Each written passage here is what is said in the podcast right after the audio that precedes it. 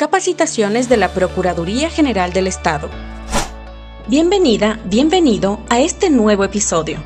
Como recordaremos, en el capítulo anterior hablamos sobre el tema elaboración de normas, guía realizada por la Dirección Nacional de Iniciativa Legislativa e Investigación Jurídica de la Procuraduría, con el fin de saber cómo generar normas. El día de hoy les explicaremos sobre las siete etapas de la elaboración de la norma. Continuemos. Comprender el tema.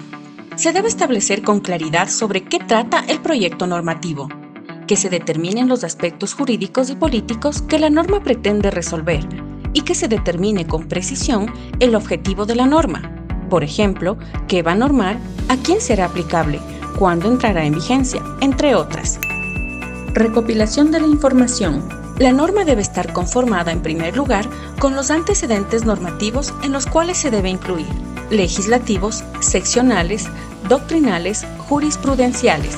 Para la recopilación de la información también se debe realizar consultas de fuentes internas, tales como bases de datos y archivos institucionales, y de fuentes externas, tales como bibliotecas, centros de información, OEA, OIT, ONU, centros de estudio privados, etc se tiene que determinar si la norma es compatible con la Constitución y las leyes vigentes. Análisis preliminar. Una vez que se haya procedido con lo anteriormente señalado, el legislador debe proceder a ratificar los cuestionamientos previos y con ello responder a las inquietudes sobre la oportunidad de la norma y sus efectos en la sociedad, si es que la misma será efectiva en el tiempo y si podrá llegar a tener consenso.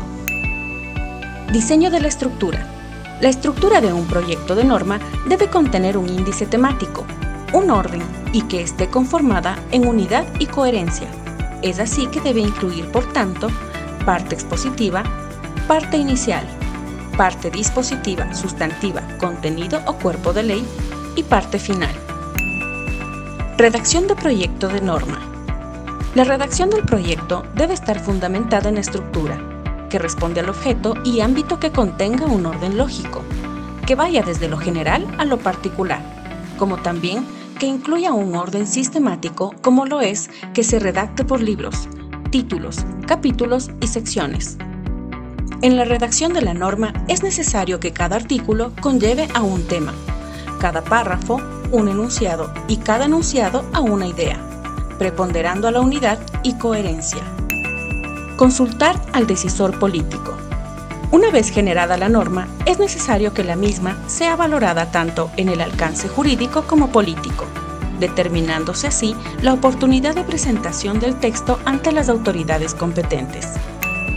Revisión final y presentación.